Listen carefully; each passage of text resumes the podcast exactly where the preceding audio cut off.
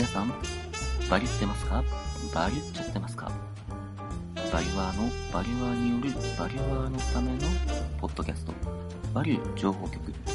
えー、本日も始めさせていただきます。えメインパーソナリティ、えー、バリューユーザー一般代表、一般人代表の、えー、コバと申します。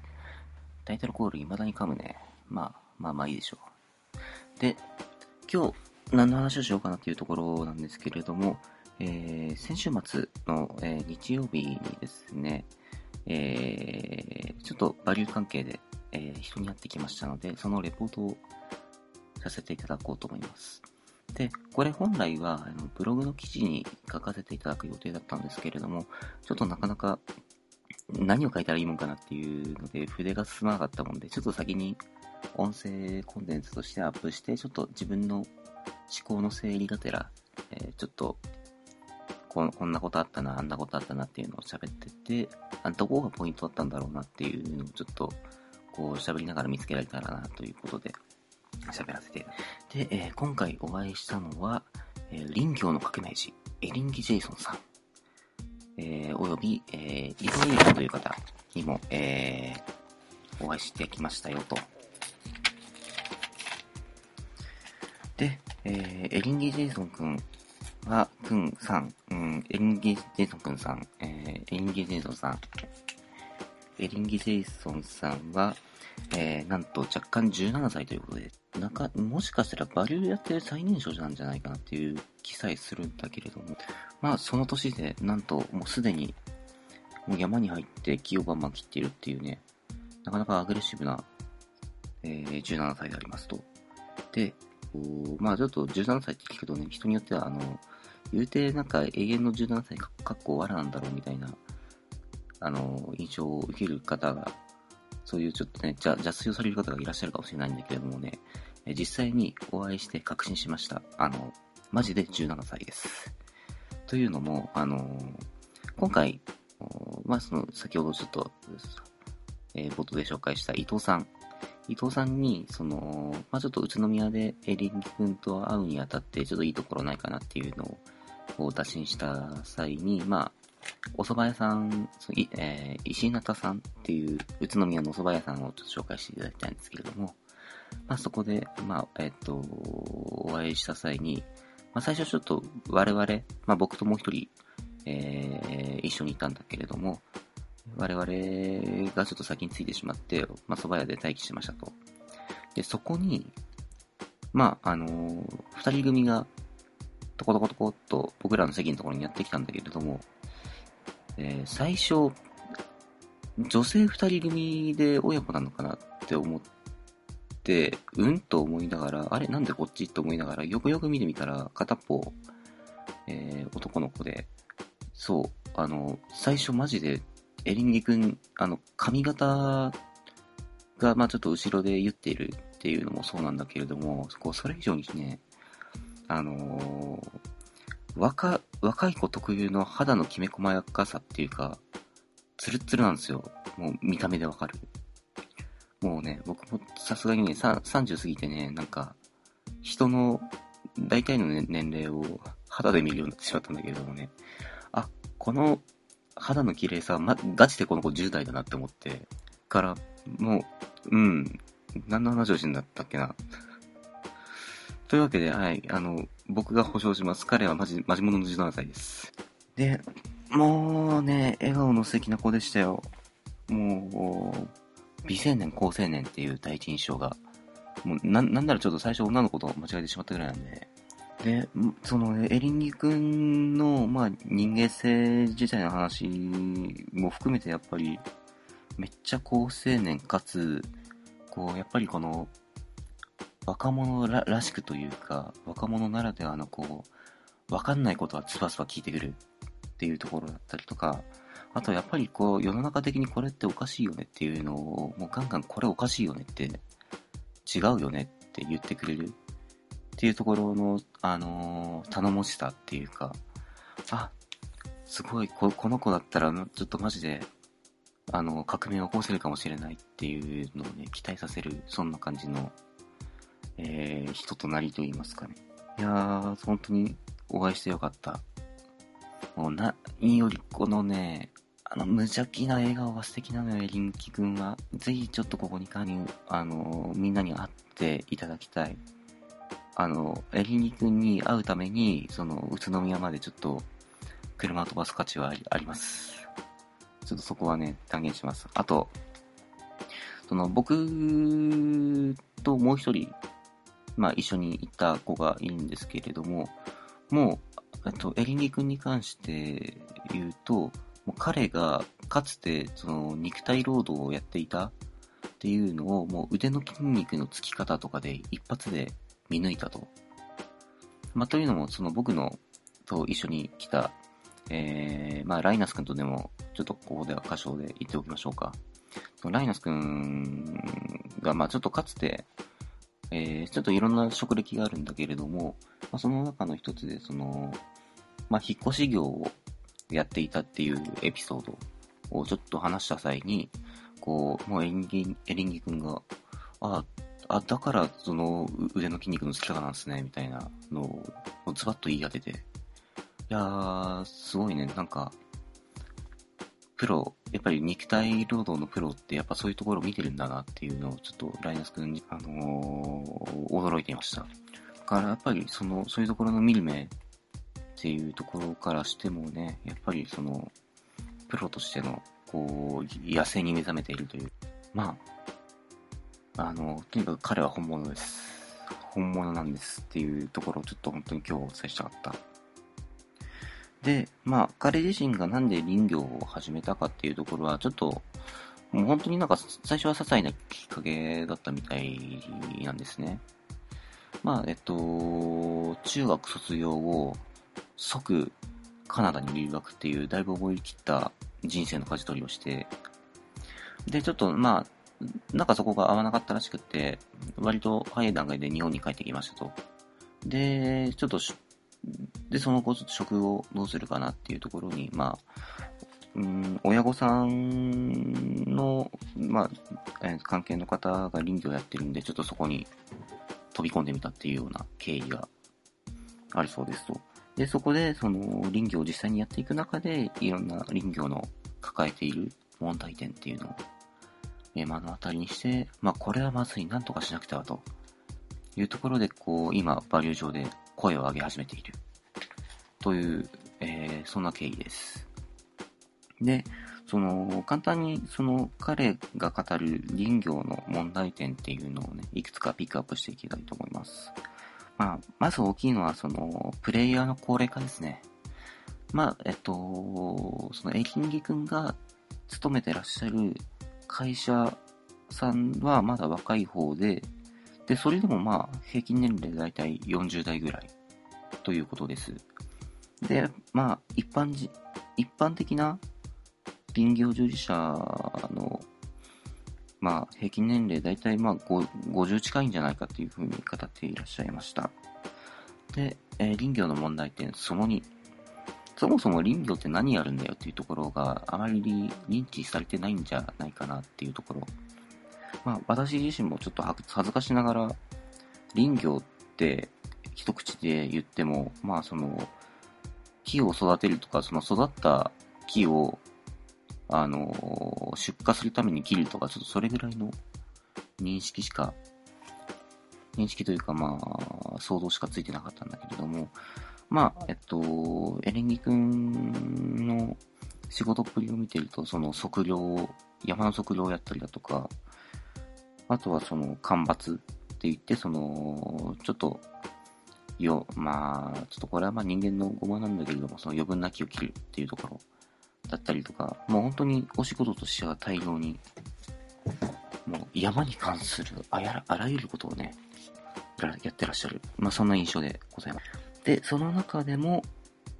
えー、と、エリンギさんが林業に関して問題だと思っているのが、えー、切り捨て干ばつの問題。切り捨て干ばつ帯って言って、その干ばつして、その切った木まあ余分な枝だったりとか、そういう木に関してが、まあ山に放置されてしまって活用されていないと。まあ、これなんでかっていうと、その、切った間伐材を搬出するコストに見合わない、その、活用しようにしても。活用しようとすると、どうしてもその運び出すコストっていうのがかかってしまって、そのコストに対して、その、ちゃんと売り出す収益を上げられるかっていうところをまあちょっとここまでは、あのちょっと、実際に話したわけじゃないんだけれども、そこのコスト面で見合わなくて活用されてないと。で、まあ、あの搬出できない木があって、それが出せないから山の中に放置されてしまっていると。ちょっとこれはいかんのではないかっていうことを、えー、エリーニさんおっしゃっています。で、あとは、その、そうだな。あと二つ、その林業に関する問題があって、その残りの二つに関しては、なんと我々、ちょっと解決の種っていうのを仕込んでまいりました。ちょっとこれについては、後ほどお話をさせていただこうと思います。で、えー、エリン君の、まあ、バリュー上でやりたいことというか、まあ、あの、一番、その、自分が林業の革命児を名乗るにあたってやりたいことっていうのが、その17歳とかそういう自分の同じ年代ぐらいの子たちだったりとか、まあその辺から30代ぐらいの人たちに対して、そのプレイヤーとして林業に携わってくれる仲間を今探していると。いうことで、えー、なんだけれども、まあなかなかね、そう、僕も、その、林業というか、ちょっと、チェーンソーを使ってみたいなと思って、自分で、その、チェーンソー使うのに免許いるんだろうかみたいなちょっと調べたことがあるんですけど、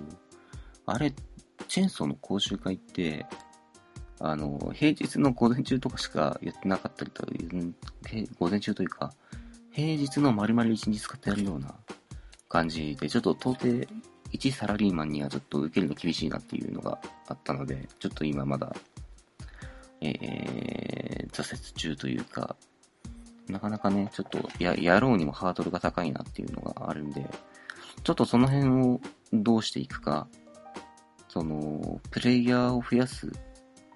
といっても、まあいろんな課題が山積みなんだけれども、まあそこをどうしていこうかっていうところについては、まあちょっと今後の課題なのかなっていうふうに、その林業全体にしても、そのエリンギさんの取り組みにしても、ま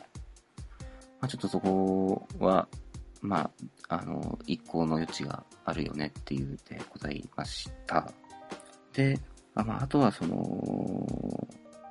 い、いろいろとね、林業の、まあ、今の体質というか、そういうところも、いろいろ、あの、聞き出すことができました。その、まあ、山の、ね、まあ、た、一口に林業をする、とりあえず木を切ると言っても、まあ、それには、まあ、大量の関係者が、もうそれこそその山の所有者だったりとか、森林組合さんだったりとか、まあ、そういう人たちから依頼を受けて、その、例えば個人の、でやってらっしゃる、あの、林業従事者さんに対して仕事が行くみたいな。まあ、なんか結構その IT の下請けの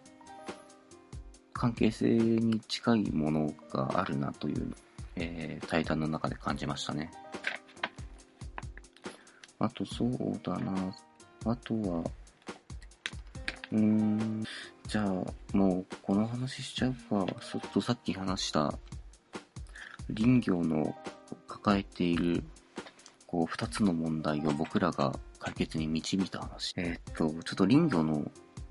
問題のまず一つとして、結構ね、目が悪くなるんだって。っていうのも、あのーまあ、チェーンソーで木を切ると、木くずが飛ぶじゃないですか。まあ、飛ぶんですよ。で、その木くずが、まあ、目に飛んできて、角膜を痛めつけて、で、それでもって、えー、目が悪くなってしまうと。え、そんなのゴーグルつければいいじゃんと思うかもしれないんだけれども、ゴーグルって、あの、ゴーグルしながら動くと、ゴーグルってすごい曇るんですよ、汗とかで。で、やっぱりそれをその林業やってらっしゃる方は煩わしく感じていて、えー、ちょっとせ、せっかくそのゴーグルとか装備してても、だんだんだんだん曇ってきちゃうから、もう、あの、実際に木を切るときはもう邪魔くさいなっつって、そのゴーグル取っ払って木を切ってしまうと。で、あの、大量の木くずを浴びて、目を痛めて、えー、結果目が悪くなってしまう。っていうような、まあ、問題がありますということでした。で、まあ、それを聞いた僕と友達のライナス君なんだけれども、もうライナス君の口から、ああ、あれがあるじゃないかって言って、まあ、えっと、ライナス君と僕、あの、サバゲー仲間というか、まあ、ライナス君がもうちょっと僕にとってサバゲーの師匠みたいなところがあるんだけれども、その、サバゲーの師匠から、あの、サバゲーのフェイスガードの、そのゴーグル部分にファンがついてるやつがあると。で、まあ、それで何をするかというと、その、く、それで、その、まあ、目元でファンがぐるぐる回ることによって、その曇りが取れると。ゴーグルの。だからその、で、あとはその、あれです。え、言うてサバゲーって、ゲームやろう、遊びやろう、だからフェイスガードおもちゃなんやろう、安全性どうなのっていうところが、まあ、今の話聞いて思った方いらっしゃるかもしれませんけれども、えー、サバイバルゲーム、あのー、ちゃんと弾速チェックって言って、その発砲するときの弾の速さを事前にちゃんと測るフィールドっていうのが結構ちゃんとあるんですけど、そこで、あの、最、最高でも、その、弾の速さ秒速90メートル以内でお願いしますっていうようなルールが設けられている。まあ、だからマックスそれぐらいの速さの弾がバシバシ飛び交うようなゲームなんですね。で、あの、当たるとむちゃくちゃ痛いし、今ちょっと僕の首元に、その、ちょっとガードが甘くて、弾が当たっちゃったあざができてるんですけど、これちょっともうまだ3日4日消えない感じのあざがちょっとまだ残ってしまっていますと。だからそれ、それぐらいちょっと防御という意味では、ちゃんと頑丈なものを用意しなきゃいけないような、そんな遊びです。で、まあそこ、まあそんな過酷な状況で使われている、そのフェイスガードだったり、ゴーグルっていうのを、まあ、言うてまあ3000、4000円ぐらいって言ってたんで、その、フェイスガード？まあ、それをちょっと林業の分野に導入してみることで、もしかしたら今抱えている、その、ご、まあ言ってしまえば、そのゴーグルの性能が、その現場に合ってないから、そういう、あの、ゴーグル結局使われないまんま、人が体を痛めてしまうっていうような問題。については、ちょっと別の分野のゴーグル使ってみようかっていうようなことで、えー、っと、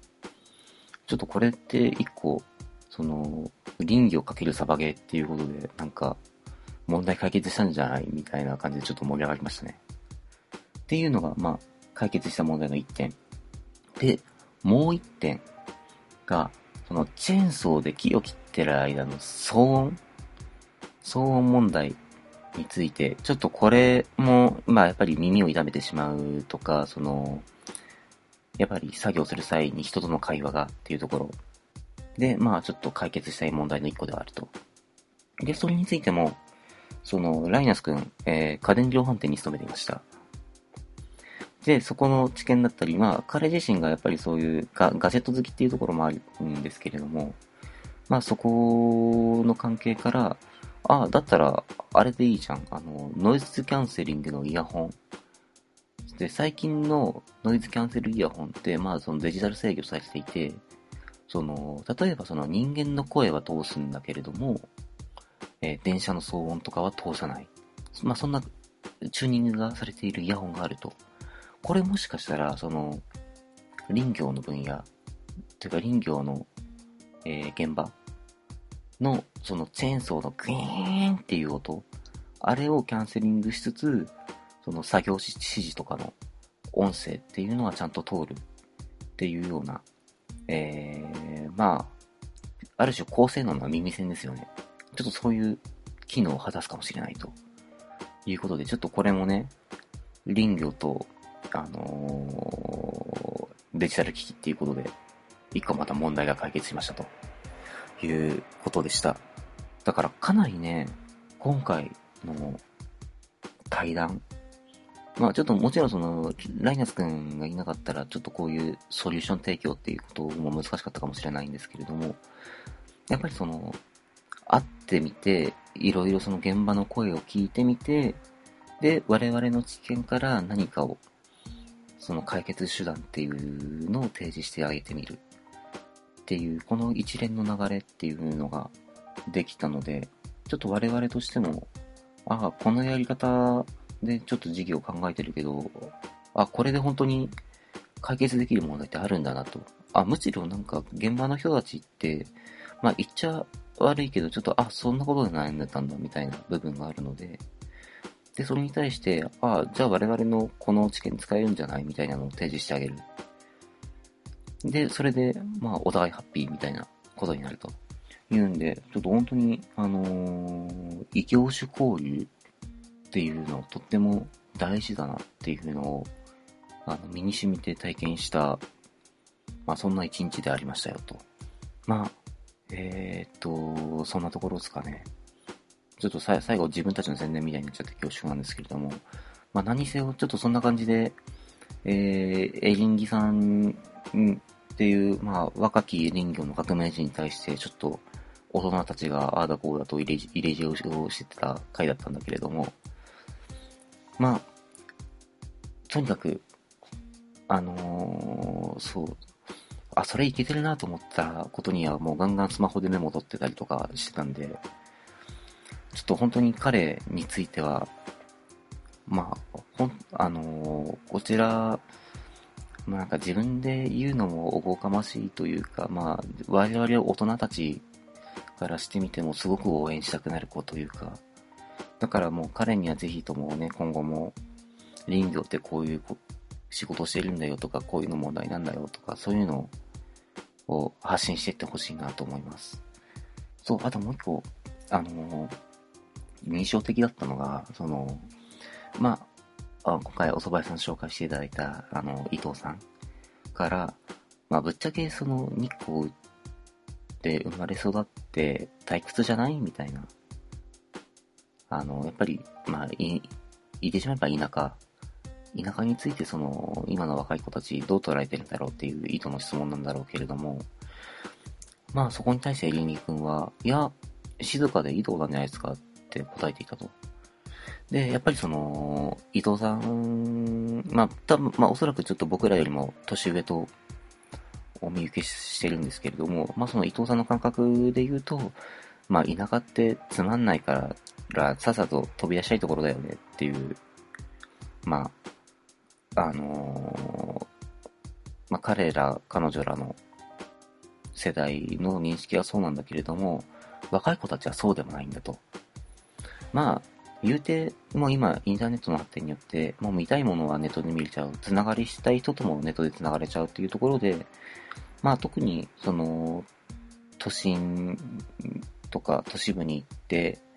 わざわざ人に会う、見たいものを見るっていう必要がなくなってしまったっていうところがあって、まあそのエリンギさんたちの世代としては、まあそういう感覚が、まああのー身についているというところなのかなっていうね。まあこれってある種イノベーションというか、あ、ごめんなさいね。イノベーションというか、まあ革新的なことだよねと。まあパラダイムシフトと伊藤さんはおっしゃってましたけれども。だから、やっぱりその、まあ今、地方創生っていうキャッチフレーズのもと、まあいろんな人がいろんなことをやってるんだけれども、まあその背景にあるその若者が地方に定住しない問題だったりとか、まあそれはなんでかっていうと、まあ、地方には仕事がないだったりとか、っていうことを、まあ大人たちはそう言うんだけれども、彼ら若い世代からしてみたら実はそうでもないのかもしれないっていうのは、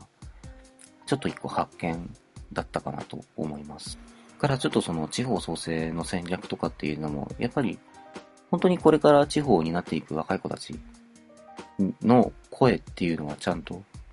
集約して、まあ、集約までいかなくても、ちゃんと彼らの声に耳を傾けて、じゃあ我々に対、我々が彼らに対してできることは何なんだろうかっていうのを、しっかりと考えていく。まあそういった取り組みっていうのが必要なのかなっていうのをちょっと喋りながら思いましたね。まあちょっといろんな話題が発散して出てきてしまったので、まああと時間も今、あ結構な長いこと喋らせてもらったんで、ちょっと今日はそろそろ締めさせていただきたいと思います。まあ何にせよちょっとこんな感じで、僕は今年いろんな人に軽率に会っていこうと思っていますので、えー、ちょっと、えー、これを聞いてらっしゃるあなたのところにもしかしたら僕がお伺いするかもしれません。まあその時は、えー、どうぞお手柔らかによろしくお願いいたします。というわけでございまして、えー、バリュアーのバリュアーによるバリュアーのためのポッドキャスト、バリュー情報局。えー、今回お,、えー、お相手させていただきましたメインパーソナリティ、えー、バリューユーザー一般人代表のコバでございました。どうも皆様ご清聴のほどありがとうございました。